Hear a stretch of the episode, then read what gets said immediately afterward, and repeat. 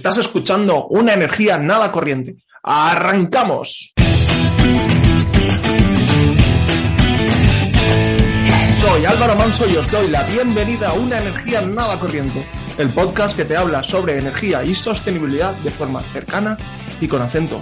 Y hoy tenemos un programa muy especial porque tenemos una visita que viene de un país lejano de Europa y, y bueno, luego os la presento.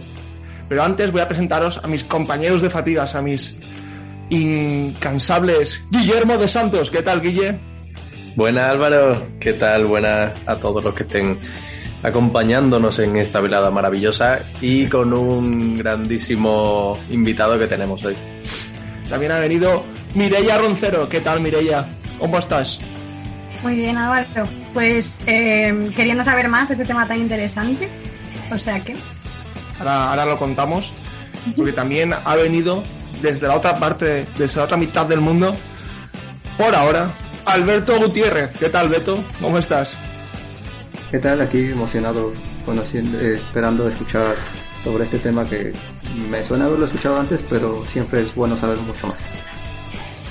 Y bueno, ya sin más dilación voy a presentar nuestro siguiente invitado. Eh, está en Dinamarca, nada más y nada menos, estudiando en la Universidad Técnica de, Dinamarca, la DTU, el máster en energías renovables, energía sostenible.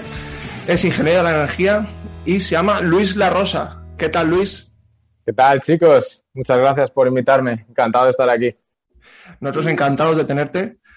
Eh, antes de comenzar con el tema, quiero pedirle a la gente que para tener a más gente, para motivarnos y traer temas interesantes como lo que vamos a hablar hoy, por favor suscribiros, darle me gusta, poner comentarios, compartir, todas estas cosas que hacen que el proyecto funcione, que el proyecto siga adelante y nos motiva a seguir a nosotros.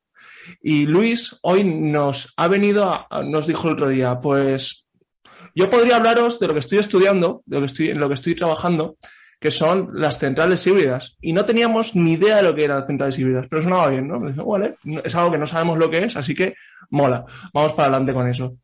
Y luego vi bueno, es básicamente combinar diferentes fuentes de energía y dije, vale, o sea, puedo ver el, uso de esto.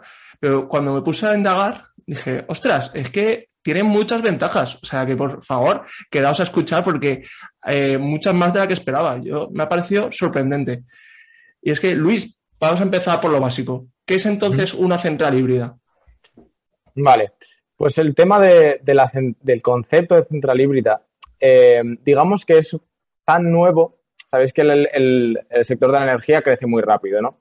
Pues todavía no existe un consenso a nivel global, por así decirlo. Entonces, por ejemplo, si vamos a la definición que tiene eh, Wind Europe, ¿vale? Ellos dicen que, que una central eh, híbrida es cualquier instalación, tengo aquí la chuleta, cualquier instalación de, de, generación de electricidad que convierte energía primaria en energía eléctrica y que consiste en más de, de un módulo de generación de electricidad. Y que además está conectado, eh, todas, las, todas las instalaciones están conectadas en el mismo punto de la red. ¿vale? Eso sería el punto de vista de Wind Europe, ¿no? de Europa. Vale. Por otro lado, si nos vamos a la definición que da la National Renewable Energy Laboratory, que es una institución de Estados Unidos, para ellos la, el, la el famoso ENREL. Para alguien. Exacto, ENREL. Mira, me viene bien porque no sabía cómo decirlo en español, así que ENREL va a ser para nosotros. Pues ellos dicen que básicamente es cualquier eh, central que combine dos o más eh, tecnologías de, de generación de, de, electricidad. Pueden ser pues, turbinas eólicas, eh, placas fotovoltaicas, geotérmica, hidroeléctrica, además, o también combustibles fósiles pero ellos no añaden este, este apellido de además tiene que estar conectado a, un punto en concreto, todas, todos tienen que estar en el mismo punto. Para ellos, una central virtual también podría entrar eh, dentro de la definición de central híbrida. Es decir, eh, ten, tenemos distintas instalaciones conectadas en distintos puntos de la red, pero están eh, conectadas, digamos, por telecomunicaciones, de forma que pueden producir respuestas coordinadas. Esto para los americanos, digamos, también sería una central híbrida. Vale, entonces, eh, digamos que la versión que estaríamos hablando de planta híbrida o central híbrida, eh, Bueno, claro, es que no hay un consenso. O sea, digamos que directamente no hay consenso, no hay nadie que tenga razón en esa pelea. Claro, lo que, de lo que sí que está de acuerdo todo el mundo es que básicamente se trata de combinar distintas eh, tecnologías, distintas eh, generaciones de tecnologías de generación de electricidad.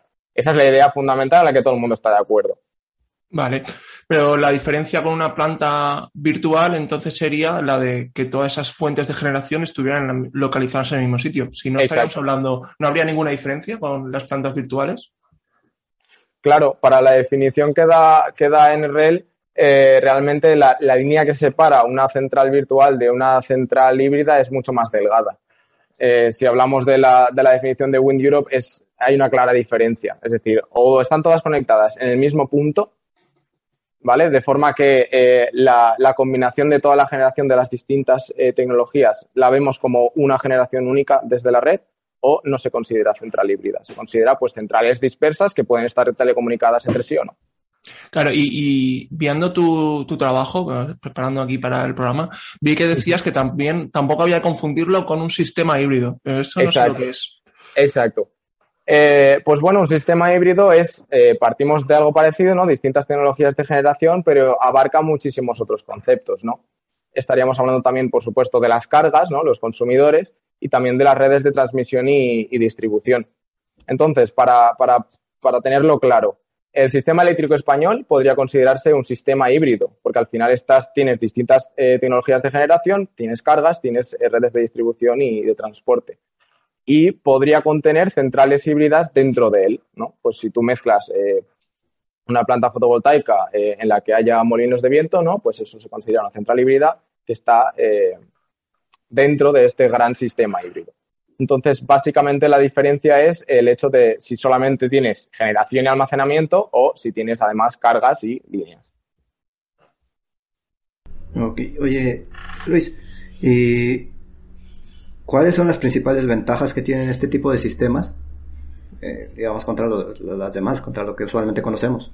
Claro. Em, lo que hay que tener en cuenta, antes de, entender todas las ventajas, es que el principio básico para, que todas estas ventajas tengan lugar, em, tiene que existir la posibilidad de que eh, podamos, eh, digamos, sobredimensionar. Es decir, tener más potencia instalada en bornas de la central, ¿vale?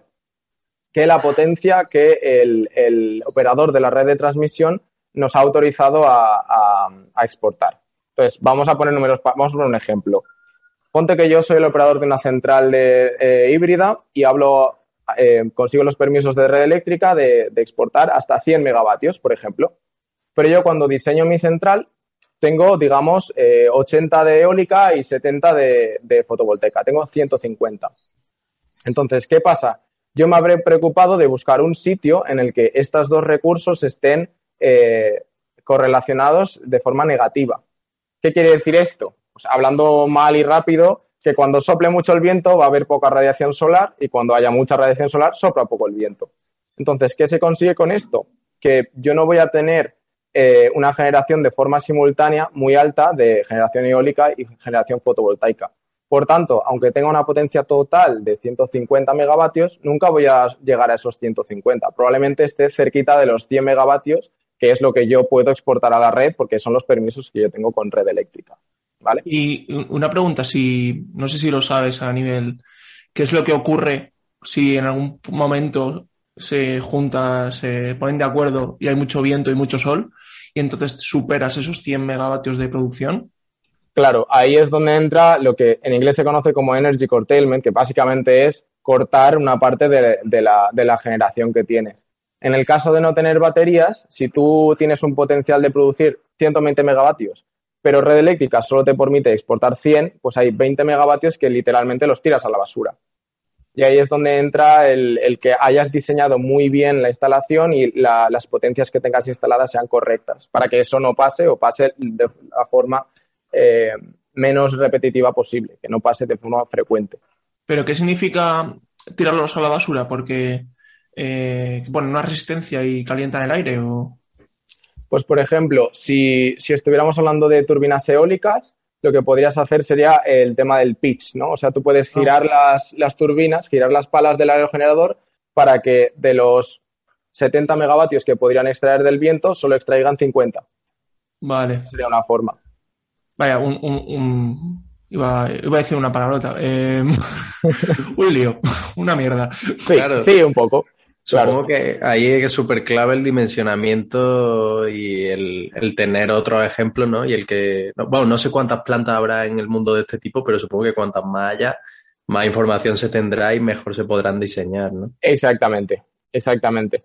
Ahí va a jugar mucho eh, el- lo que se aprenda de, de los proyectos que se van haciendo, va a, ser- va a tener un papel muy importante para que se sigan desarrollando más plantas. Es algo de lo que podemos hablar un poco más después, pero veréis que el proceso de, de optimización de las plantas es mucho más complejo que el de una central común, digamos, una central solo con fotovoltaica o solo una central de gas. Tiene muchas más eh, variables a tener en cuenta. Entonces, pero claro, tiene muchas ventajas, que, que ahora si queréis hablamos un poco, Ujú. eh, que hay que ver si todas estas ventajas compensan la complejidad añadida de, de todos estos eh, problemas que estamos. Claro, yo lo, lo que estaba pensando es que por cada punto de conexión que tienes, estás poniendo más fuentes de más generación, ¿no? Y Estás aumentando el factor de capacidad, ¿no? De ese punto, Exacto. si puedes meter 50, vas a estar más tiempo, o 100, como hemos dicho, vas a estar más tiempo cerca de esos 100, como que con una central solar ahora, de una planta solar, ¿no? Eh, pues la mayoría del tiempo estás muy lejos de, de la potencia nominal. Claro. Y ahí es donde entra una de las ventajas más importantes de las centrales híbridas y es eh, optimizar el uso de las redes de transporte y distribución. Y es por lo que hablábamos antes, ¿no? Si, si yo tuviera, por ejemplo, solo fotovoltaica, eh, es, va a pasar muy pocas veces que yo produzca cerca de 100 megavatios. Sin embargo, la red, la red de transporte y distribución se tiene que dimensionar para esos 100 megavatios. Entonces estaríamos hablando de unos sobrecostes muy grandes derivados del sobredimensionamiento de la red, que va a estar infrautilizada la mayor parte del, año. Entonces eso tiene un coste que repercute al final en toda la sociedad. Si lo que hacemos es empezar a sobredimensionar sabiendo que no vamos a tener mucho energy curtailment, ¿no? no vamos a tirar energía a la basura, por así decirlo, porque todo está bien diseñado, vamos a tener un- una mejor utilización de las redes de transporte y distribución. Y eso debería tener un impacto positivo en, digamos, en la factura de todos los consumidores. Esa sería una de las ventajas más importantes. Yo, yo estaba- he visto que eh, una de las ventajas señaláis que se puede reducir el error de previsión eh, de, de la generación. No sé cómo se relaciona si al final tienes eólica y tienes solar, al final tienes mayor eh, intermitencia, mayor imprevisibilidad porque tienes dos fuentes imprevisibles, bueno, imprevisibles, incontrolables, ¿no? Se pueden decir. Claro, em, el tema es, si tú solo tienes fotovoltaica y eólica, puede pasar, es un poco complejo, esto es un poco técnico, pero la idea es si los errores que tú tienes de predicción están correlacionados entre sí o no. Si los errores están correlacionados negativamente, es decir, tú te equivocas más, eh, cuando más te equivocas con fotovoltaica, te equivocas menos con eólica, se supone que la, la respuesta global, el error global que vas a tener es menor que si tuvieras solo fotovoltaica o solo eólica. Pero claro, este problema se resuelve, digamos, completamente cuando añades baterías. Cuando tú añades unas baterías, eh, las fluctuaciones y los errores de, predicción que tienes los puedes corregir muy fácilmente. Y eso es muy positivo desde el punto de vista de, la red, que no va a absorber todas estas fluctuaciones de energía y que además eh, vas a ahorrar eh, problemas de balance, de ajuste del sistema, porque no vas a, digamos que no te vas a comprometer a vender una energía que luego no vas a poder eh, producir porque has, has, hecho una mala predicción, porque con la batería vas a solucionar este problema. Me parece un, un concepto interesante el si te equivocas en un cálculo, ese error también va a estar eh, perjudicando al otro en el caso de alimentación positiva, ¿no? como has dicho. Eh, claro, es que es complicado. Toda esta, toda esta parte de, de los errores, la correlación, es la parte más matemática y no es tanto lo que yo he estado investigando. Pero, pero sí, o sea, no es tanto, la correlación no tiene por qué conllevar una causalidad, ¿no? Quiere decir, tú puedes tener un error en tu predicción de, de fotovoltaica, de radiación, por ejemplo, solar, eh, y al mismo tiempo tener un error menor en, en, en, en, lo que esperas que vas a producir con las turbinas, en la velocidad del viento. No tiene por qué haber una causalidad entre uno y otro, pero puede que estén eh, correlativamente, la relación sea eh, negativamente correlativa. Y entonces ahí es donde entraría que unos errores se compensen con otros y tal. Pero al final, lo más fácil de entender y realmente lo más práctico es, si tú incluyes unas baterías, todo este error es mucho más fácil de gestionar. yo estaba pensando que toda esta facilidad para mejorar tu predicción de la, de la generación que vas a tener en tu planta permite que te incorpores mejor a los mercados spot, ¿no? Que se llaman los de los que casan los precios con la demanda, los que conocemos normalmente que, que, comentan en televisión cuando dicen cómo funciona, cómo se pone el precio de la luz. Eh, normalmente creo que estas centrales, de hecho, es lo que se intentan también con las subastas renovables en España y creo que hay otros ejemplos también. Lo que se hace es ponerle un precio al megavatio hora que produzcan, o sea, la energía que produzcan, y da igual qué día, qué hora sea, les dan siempre lo mismo. Si pueden eh, conocer cuánto van a generar, imagino que esto les facilita entrar en mercados que a lo mejor les favorecen más, ya que, por ejemplo, ahora está subiendo muchísimo el precio de la electricidad. Exactamente, exactamente es algo que podemos eh, comentar luego cuando hablemos un poco de la, de la optimización. Pero sí, conforme dices, eh, se habla de que las centrales híbridas podrían estar mucho mejor preparadas para participar en, el mercado diario y no, no, necesitar de estas garantías, digamos, que serían pues los acuerdos bilaterales, los PPAs que se llaman también, en los que se ofrece un precio fijo y esto asegura la rentabilidad del proyecto y demás. Digamos que podrían estar más expuestas, especialmente si tienen baterías, y si tienen buenos modelos de predicción de la generación que van a tener y de los precios de la electricidad que van a tener. Esto da mucho más margen para, conseguir buenas rentabilidades con los mismos recursos, por así decirlo. Claro, porque solo por, para que la gente nos pueda seguir, tú que conoces mejor que, yo eh, cómo funciona el mercado eléctrico, ¿qué es lo que ocurre si tú prometes para tal hora que vas a tener eh, no sé, 100 megavatios hora de producción y luego solo produces 80 o produces 120 porque no está nublado como pensabas o al revés. Claro. Lo que ocurre es, si, si tú te habías comprometido a vender 100, a producir 100 y realmente produces 80, esos 20 han entrado en el mercado y quiere decir que hay, hay un consumidor que se espera que consuma esos 20 megavatios. Entonces lo que ocurre es que si no vienen de ti, vamos a tener, generalmente vamos a tener que subir la válvula, abrir la válvula de una central de gas para que ellos produzcan esos 20 megavatios que tú estabas produciendo. Entonces, tiene un impacto, bueno, tú como generador vas a tener que pagar por el, por el desajuste que has provocado. Tendrás que pagar al operador de la red de transporte y ellos ya se encargarán de pagar a aquellos que han corregido tu error, por así decirlo. No, la cosa es, eh, ¿realmente eh, son eficientes estos sistemas? Porque, no sé qué decir, al final estás utilizando eh, terreno que estás combinando dos energías que son complementarias, pero realmente hay tanta disponibilidad de lugares donde estas dos tecnologías puedan combinarse de forma correcta. O sea, para poder realmente incidir en, el sistema eléctrico de una forma positiva, debería haber muchos sitios que sí que tengan esta eh, combinación, ¿no? Claro, es una muy buena pregunta. Pues bueno, si hablamos, por ejemplo, a grandes rasgos, en general, muy a grandes rasgos, suele soplar más el viento por la noche que por el día. Por tanto, ya tendrías una especie de correlación negativa, igual un poco ligera, entre, entre la energía eólica y la energía fotovoltaica. Me estoy centrando mucho en esto porque la gran mayoría de centrales híbridas, por lo menos por ahora, son fotovoltaica con, eólica normalmente. Luego también hay algunos estudios de, en algunos países de si hay, existe esta correlación negativa que al final es la clave para montar la central. Y por ejemplo, en Dinamarca sí que existe y por eso se, están haciendo algunos proyectos. Eh, en India también hay, muchas centrales, eh, en Australia también, en California. Luego, si queréis, explicamos los motivos. Pero sí que hay varios sitios en los que se puede hacer.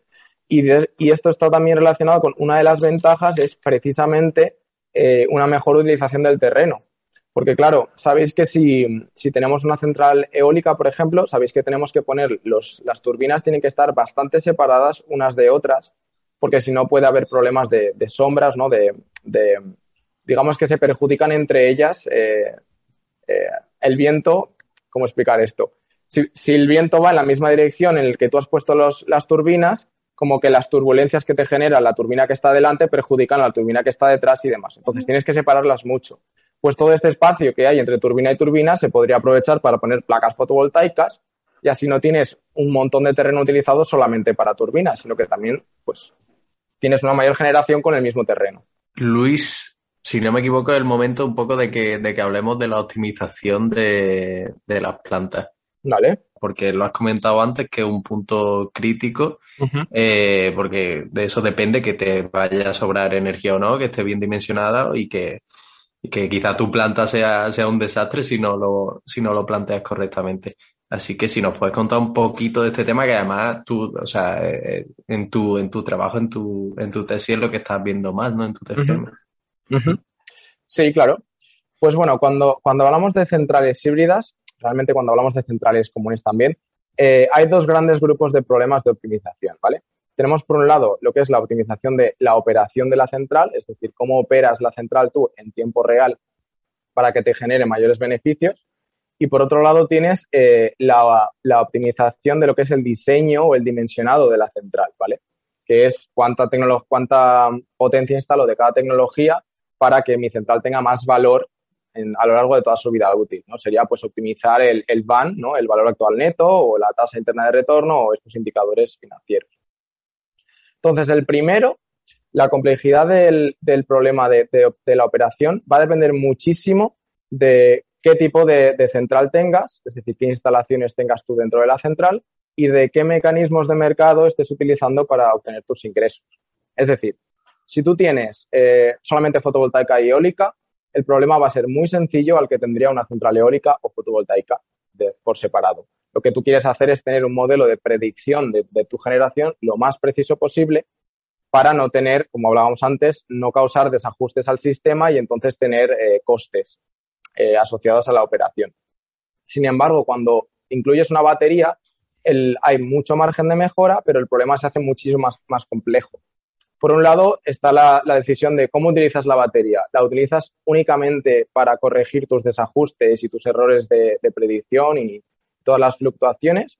¿O la utilizas también para jugar con los precios? Es decir, tú predices que mañana a las 12 del mediodía el precio va a ser muy bajo y yo voy a tener mucha generación, pues me interesa eh, almacenar toda esta energía y eh, venderla a las 9 de la noche, que es cuando voy a producir menos y la electricidad va a ser más cara. Y luego, además de esto, entra en juego el, factor de la degradación de la batería, porque ya sabéis que la batería no tiene una vida útil eh, infinita. Entonces, si yo cargo y descargo la batería todos los días, incluso dos veces al día, es muy probable que a los 6, 7, 8 años tenga que comprar otra batería. Y sabéis que es una parte muy importante, es una inversión muy costosa. Por tanto, puede eh, ser perjudicial para, para, digamos, la rentabilidad del proyecto. Entonces, esto es todo relativo a, la, la optimización de la operación, que digamos está un poco más acotado.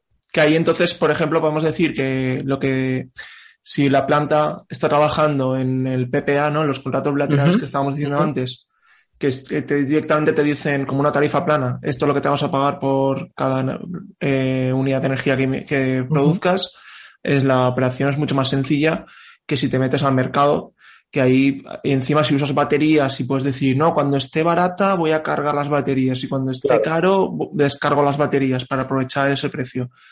Entonces, digamos que eso es un factor. Y luego también lo que has dicho de las baterías es que eh, me he acordado de dos cosas. Una de mi móvil, que está en la mierda, y, otra de que yo cuando estaba estudiando las comunidades energéticas, incluí la batería eh, para en el trabajo del máster y se me olvidó considerar la degradación. Bueno, no se me olvidó, simplemente consideramos que ya teníamos muchas variables.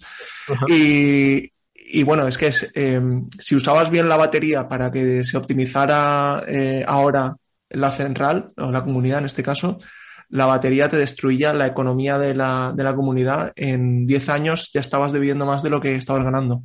Entonces, eh, me he acordado perfectamente cuando has dicho, dicho, sí, totalmente, hay que tener en cuenta la degradación. Y, y, eso en general, bueno, se lo puedo decir también a la gente que esté pensando en autoconsumir, que si te vas a poner batería, ten cuidado, no te vayas a, chupar la batería en cinco años y te que volver a poner otra, que son 2.000 euros cada una. Entonces. Exactamente. Y eso era por la, por la parte de la operación. Por... Exacto. Claro, porque Luis, un momento, una cosa. Eh, yo estaba pensando justo eso, ¿no? Que al final la ventaja de poder combinar estas dos energías sería el hecho de no tener o sea, no tener la necesidad de usar eh, baterías. Entonces, realmente, pues es un coste menos que usas, ¿no? O sea, que tienes y que, que yo creo que es al final más ventajoso no usar baterías y poder combinarlas de una forma que, ¿no? Vale, digamos que, digamos que muchas de las ventajas de las centrales híbridas, es que es verdad que hemos pasado por alto eh, algunas de las ventajas importantes, pero si queréis ahora las comento. Em, muchas de las ventajas no necesitan de una batería, ¿vale? Em, por ejemplo, em, como, como, generador, eh, yo ahorro muchos costes por el hecho de sobredimensionar la central. Tengo que pagar menos a red eléctrica porque no voy a necesitar tanta potencia eh, como la que yo tengo instalada, tanta potencia de exportación. Luego hay muchas sinergias en, tanto en el desarrollo como en la operación y, el, y la inversión inicial. Es decir, por el simple hecho de tener todo en el mismo sitio, ya vas a tener ahorros de, pues eso, de costes del desarrollo del proyecto, costes de la operación, de los operarios que vayan a hacer el mantenimiento, eh, incluso de la inversión, ¿no? Solamente tienes un sitio, no tienes que comprar dos sitios distintos. Entonces, todo eso es independiente de la batería. Luego, si tú además de eso añades una batería, lo que vas a tener es mucha más complejidad para, optimizar, es decir, para sacar todo el partido de la central, pero claro, tienes mucho margen de mejora y tienes una serie de beneficios extra. Pero bueno, también lo que ha dicho Mireia, eh, si tú tienes, si tú puedes tener una curva de generación, o sea, más o menos plana, no necesitarías tanto una batería como una eh, planta o una central individual, ¿no? O común. Exacto. claro. Las ventajas de la batería se, se matizan un poco. O sea, no, no son tan importantes las baterías en este caso. Claro, depende también de lo que quieras hacer con la central, ¿no? Por lo que hablábamos antes. Si, si tú lo que pretendes es asegurarte de, de vender cuando la, electricidad sea más cara, desde luego necesitas una batería. Sí.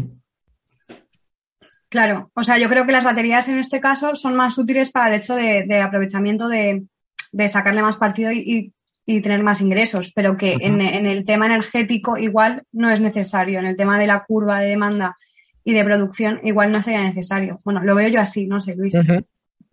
Sí que es importante en el tema de, las fluctuaciones, yo creo. Dependiendo del tipo de tecnología que estés utilizando, por ejemplo, el tema de eólicas, que vengo todo el rato a lo mismo, pero em, dependiendo del tipo de turbina que tengas, puede que, digamos, capturen las ráfagas de viento. Y esto lo que hace es enviar un pico de potencia a la red que no se espera y que puede causar un, desajuste importante o, bueno, problemas diversos de estabilidad. Entonces, si tú tienes una batería y eres capaz de capturar ese, ese pico de potencia, pues eso para la red está muy bien, que tú no envíes eso. Y luego lo que comentábamos antes de también, si tú tienes un error de predicción, vas a tener un coste para ti mismo porque estás causando un, eh, desajuste en la red, pero es que también eh, causas un sobrecoste para los consumidores, porque al final tus costes van a repercutir en los consumidores finales. Entonces, el hecho de mejorar tu, predicción o de no tener desajustes entre lo que estás comprometido a vender y lo que produces, eso también es, un, es bueno para el sistema en general, que tú no te equivoques, por así decirlo. Claro, es que esto es como la pescadilla que se muerde la cola, porque por un lado al tener mejor predicción de nuestra generación, nos atrevemos a entrar en el mercado de, precios de la electricidad. Pero claro, al entrar en el mercado de precios de electricidad necesitamos asegurarnos muy bien de que controlamos nuestra generación. Exacto. Entonces, por eso la batería viene al dedillo.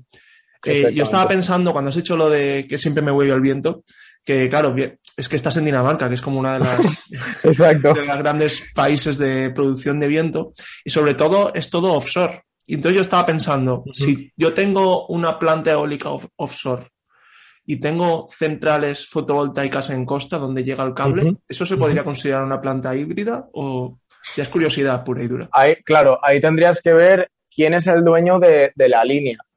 Tengo entendido, que es una pregunta compleja, pero tengo entendido que en la mayoría de plantas offshore suele ser el propio promotor de la central, es decir, el propietario de la central es también quien se encarga de, comprar y mantener lo que es la línea.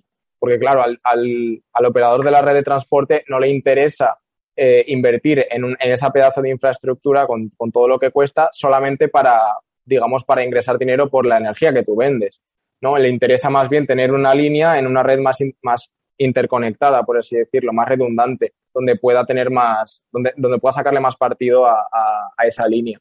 Entonces, en ese caso, si tú eres el propietario de la, de la red y el punto de conexión, perdón, de la red, de la línea, y el punto de conexión está, digamos, aguas abajo de, la planta fotovoltaica, de la línea y de, la, y de las turbinas eólicas que tienes offshore, entonces sí que sería una red híbrida, una central híbrida.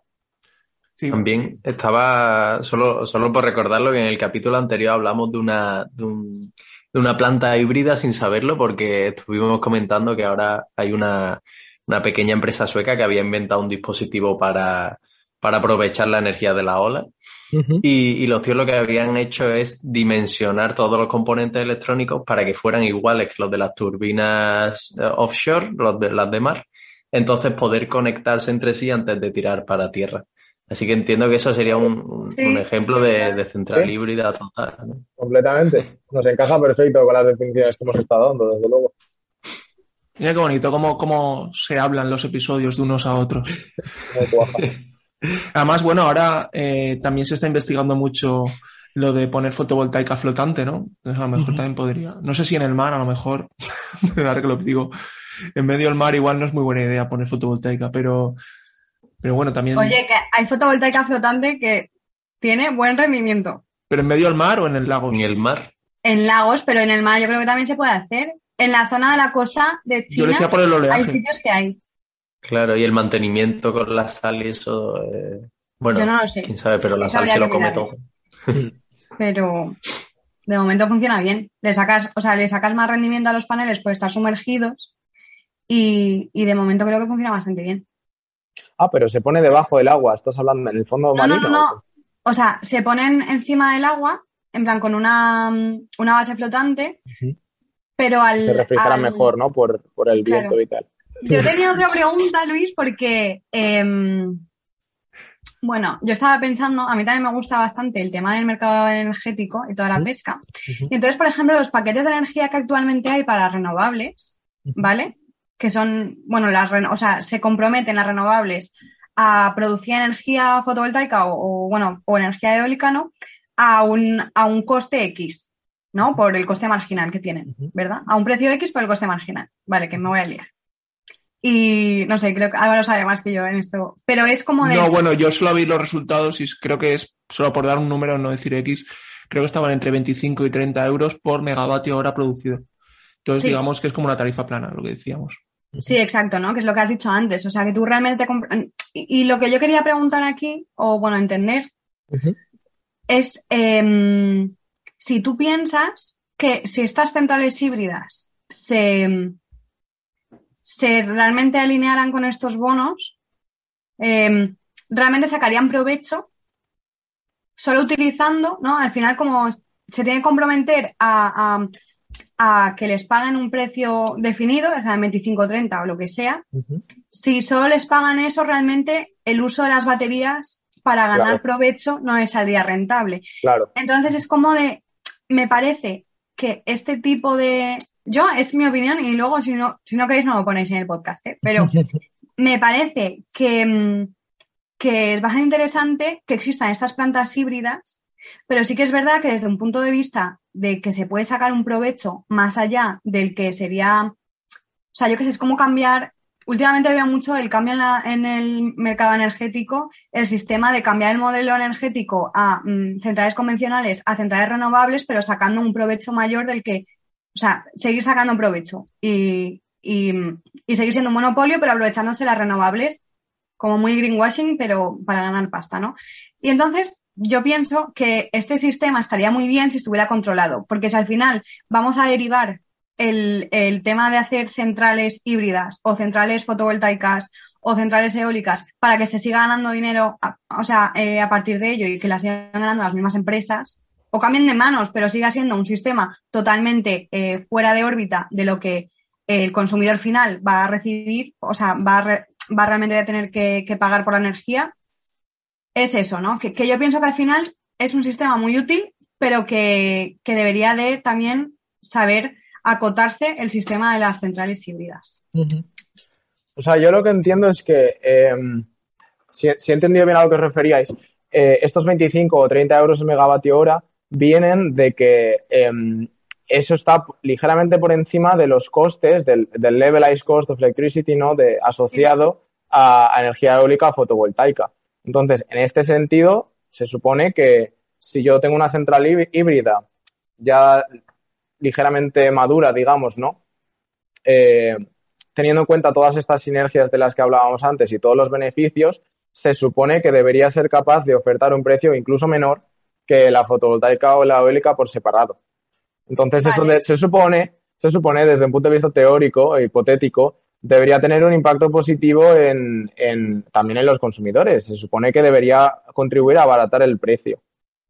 Pero no lo tengo tan claro porque realmente lo idóneo es que, que igual que hay subastas de fotovoltaica y de eólica y demás, debería haber una subasta especial para híbridas. Pero el tema es que eh, la regulación de, de las centrales híbridas es algo que todavía está por hacer, sobre todo en Europa.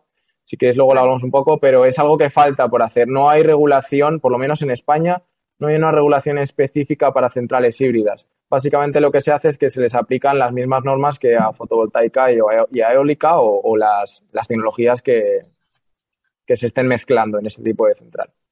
Yo lo que, disculpa, sí, lo que quería decir que, que, es muy interesante el debate que has abierto, Mireia, porque realmente esto, eh, al pasar de un estado, un sistema en el que estamos moviendo la generación renovable centralizada, que la que estamos teniendo, que, bueno, ya hemos hablado varias veces, ¿no? Que no sería nuestra ideal, porque lo ideal sería el autoconsumo, pero probablemente no de para todo, o no todo según está el sistema hoy en día.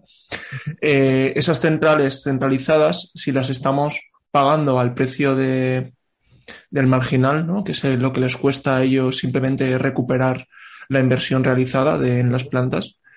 Eh, a, vuelven a entrar en mercado spot y vuelven a poder especular con el precio de la electricidad, porque eh, lo que ocurre es que en un sistema, en un mercado perfecto, esto no sería un problema. El problema es que que luego es lo que siempre nos achacan, ¿no? Cuando dicen, no, el mercado, el mercado se autorregula, el mercado, sí, el mercado se autorregula si es perfecto.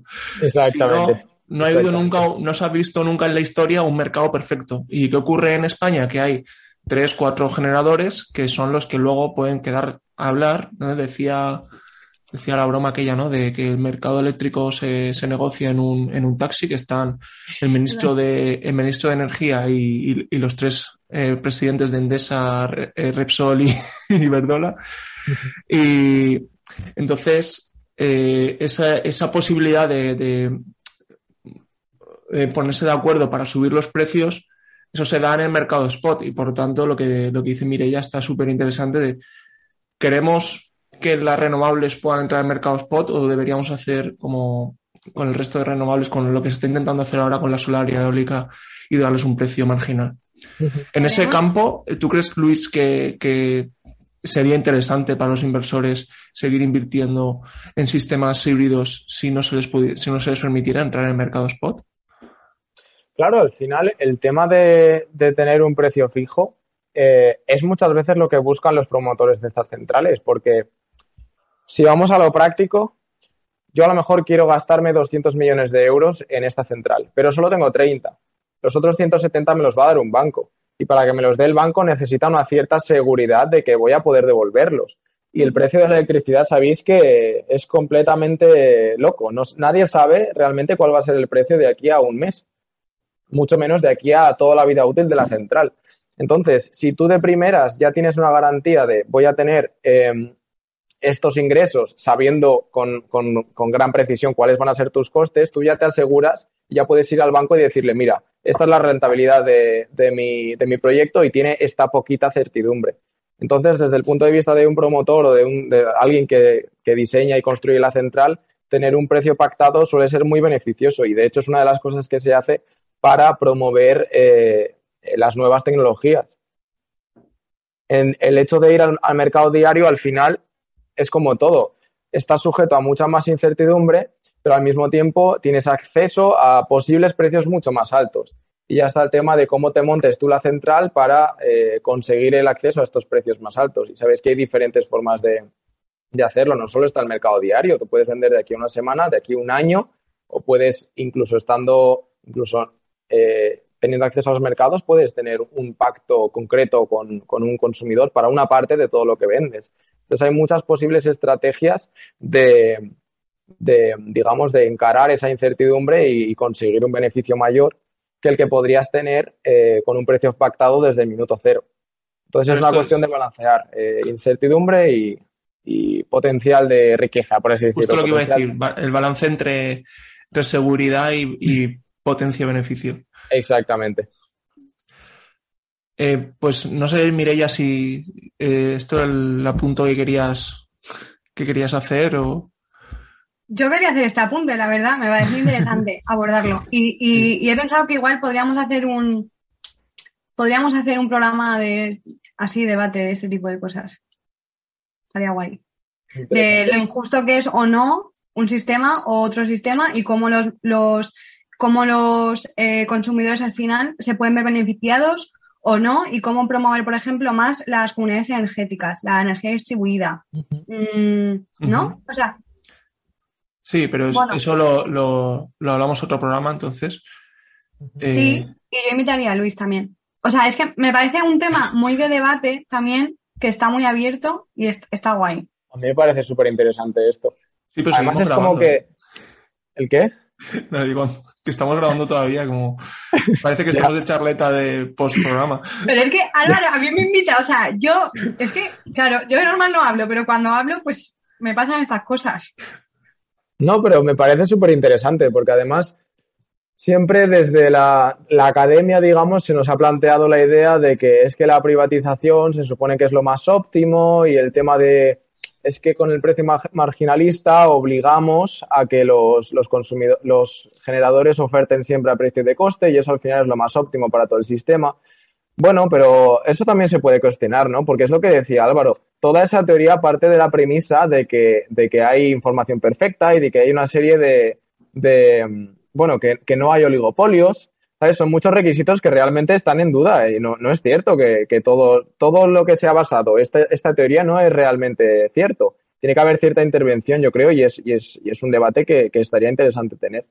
También sería guay ver un poco cómo funcionan los mercados en otros países. O sea, si, Sí. si es que en España somos así de, de desgraciados, ¿no? Porque tenemos uno de los precios de, de electricidad también, de los más altos de, de Europa. No, no el que más creo, pero estábamos bastante chungos. Sí. Y, y muchas veces a otros países les, les va mejor o tienen otros tipos de mercado, otras regulaciones que, que yo que sé que se nos olvida que hay soluciones fuera que no, que no planteamos. Exacto. Eh, yo tengo entendido que en, en Europa sabéis que hay un mercado conjunto y todos los países funcionan muy parecido. Eh, ya los precios que tengas van a depender mucho de la- las tecnologías que tengas y lo bien interconectado que esté tu país con los países vecinos y los precios que tengan allí. Pero sí que sé que en otros países, en Estados Unidos, por ejemplo, tienen precios eh, nodales, creo que se llama. Es decir, en cada nodo de la, de la red hay un precio distinto. Es como mucho más detallado. Y en Australia los precios son regionales. Es como que el país se parte en distintas regiones y cada región tiene, tiene un precio distinto. O sea, que si tu región tiene más renovables, es más barato. En principio sí. Esa es la Bueno, idea. ahí lo, lo que pasa es que, por ejemplo, los costes de la red en España, al menos, que lo que más conozco, pues nos lo repartimos y, por ejemplo, en Canarias es más cara la red porque está ai- aislada, o a lo mejor en Galicia, no sé, porque es un, está en un rinconcito, que en Madrid, que todo va al centro, ¿no? Entonces, en un sistema nodal como el que habla Luis, eh, Madrid pagaría menos electricidad, a lo mejor, que Canarias o Baleares o eh, Tarifa, no sé. Claro. Eh, volviendo eh, y reconduciendo un poquito.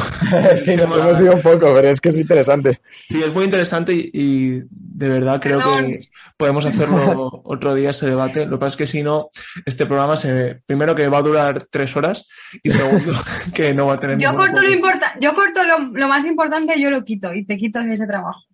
No, no, me ha, eh, me ha encantado tu, tu aportación.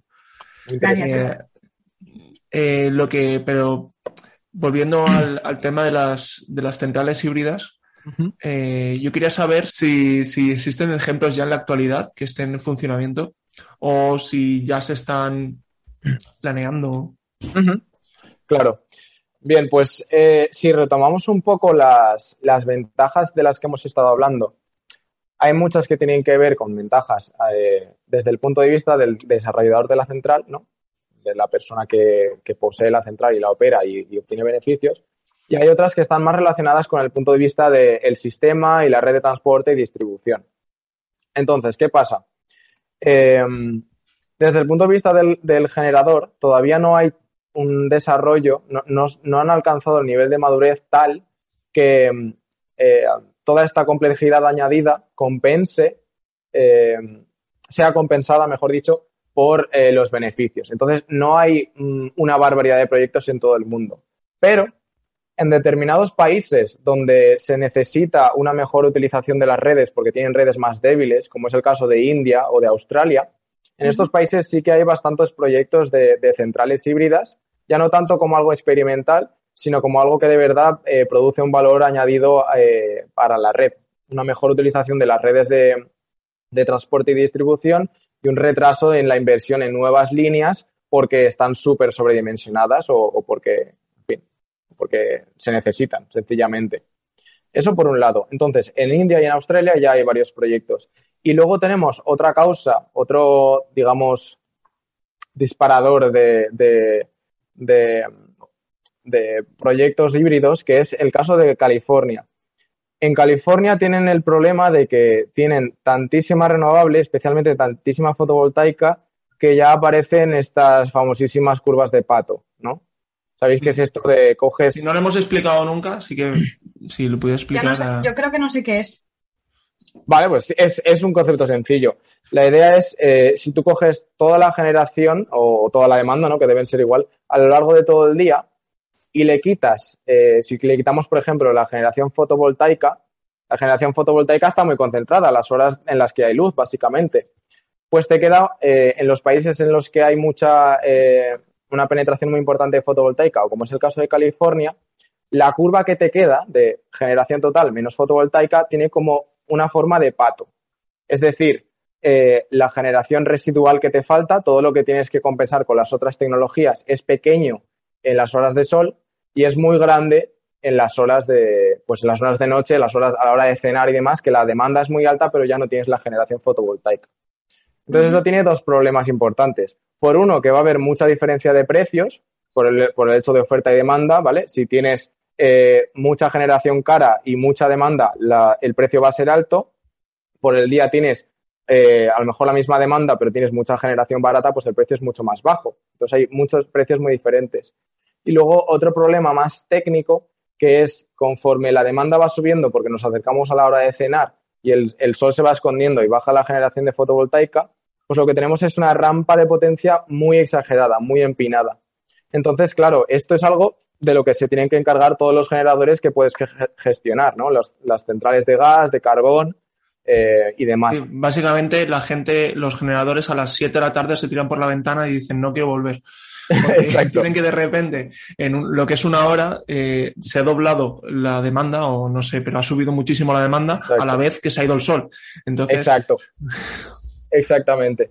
Entonces, esto es un problema que las centrales híbridas, por supuesto, acompañadas de baterías también, eh, pueden contribuir a solucionar. Y por esto hay muchos proyectos eh, en California que, quieren aprovechar esto, esta diferencia de precios y también aportar una solución a, esta rampa de potencia. Eh, entonces, claro, los sistemas subidos entran ahí porque aprovechan también, eh, aprovechar, por ejemplo, el viento o, las, o tener baterías, ¿no? Que solo batería con fotovoltaica no se puede considerar sistema híbrido. Sí, sí, sí, claro. O sea, al final un, sistema híbrido es. O sea, pero, perdona, sistema híbrido no, claro. Central, central híbrido. Sistema híbrido. Ahí, Tema uno del programa. No confundir sistema híbrido con planta híbrida. Exacto. Sí, sí, todo lo que sea eh, combinar dos o más tecnologías de generación o de almacenamiento ya se considera una central híbrida. O sea, fotovoltaica con, batería, por supuesto que lo sería.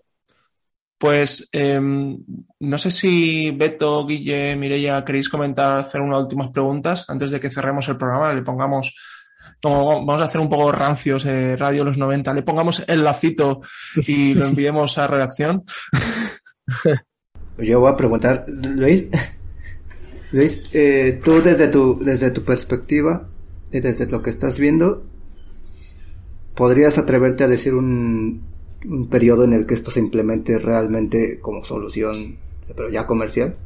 En que lo veamos ya como otro agente dentro del sistema? Yo sé ahora mismo, porque de hecho en, en la empresa donde estoy trabajando, tenemos un portfolio de proyectos en India. O sea que hay, como decía antes, en los países en los que, digamos, esto tiene un, una utilidad extra, ya se está haciendo, sí o sí.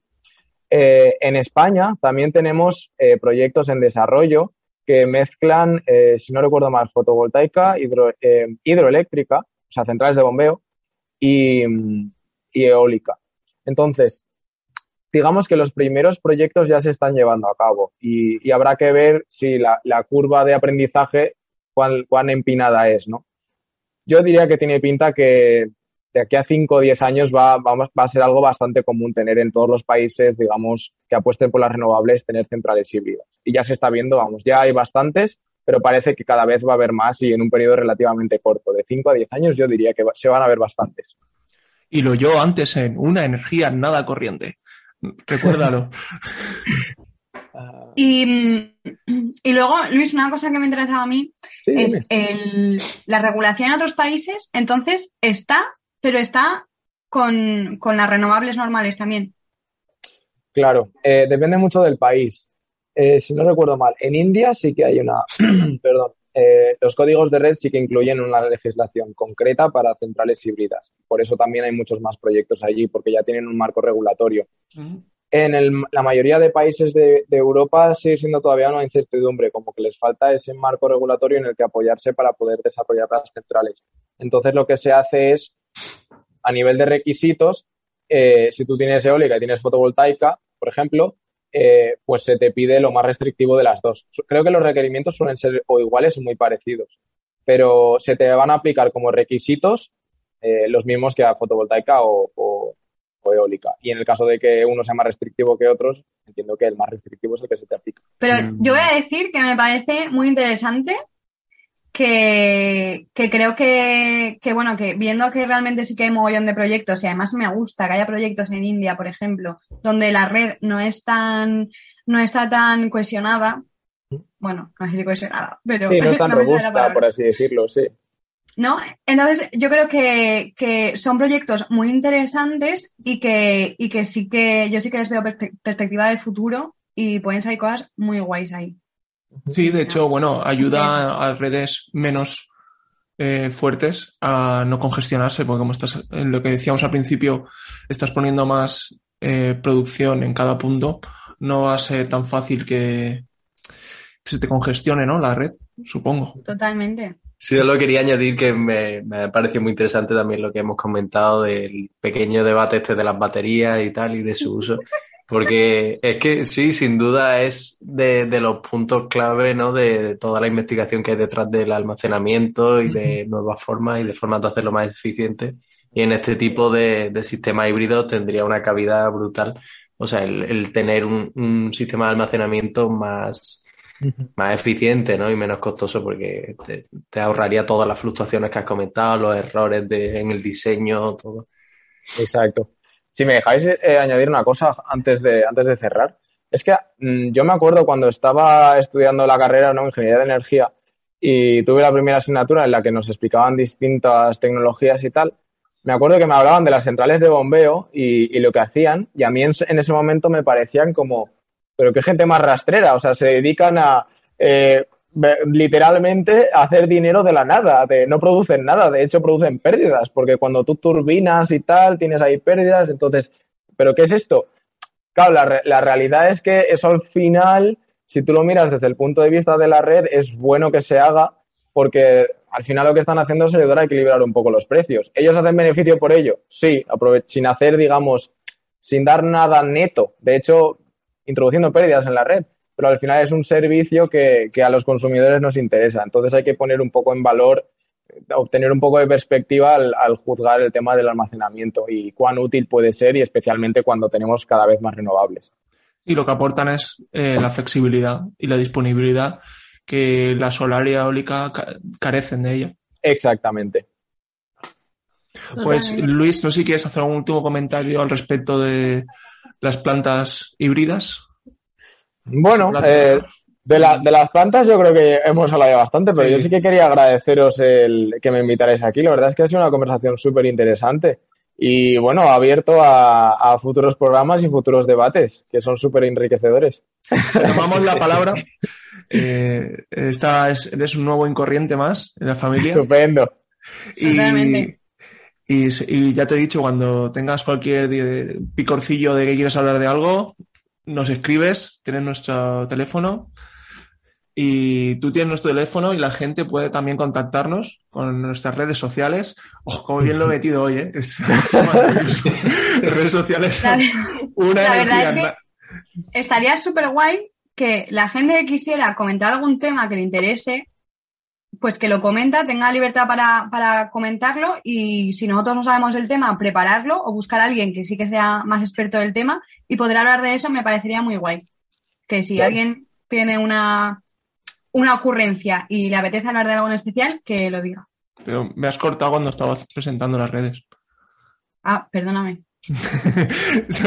La creatividad es lo que tiene, la creatividad no espera. No, no, una energía nada corriente en Facebook, Instagram, Twitter, en LinkedIn y una energía nada corriente arroba outlook.com si quieres escribirnos directamente o gmail.com, da lo mismo, tenemos los dos.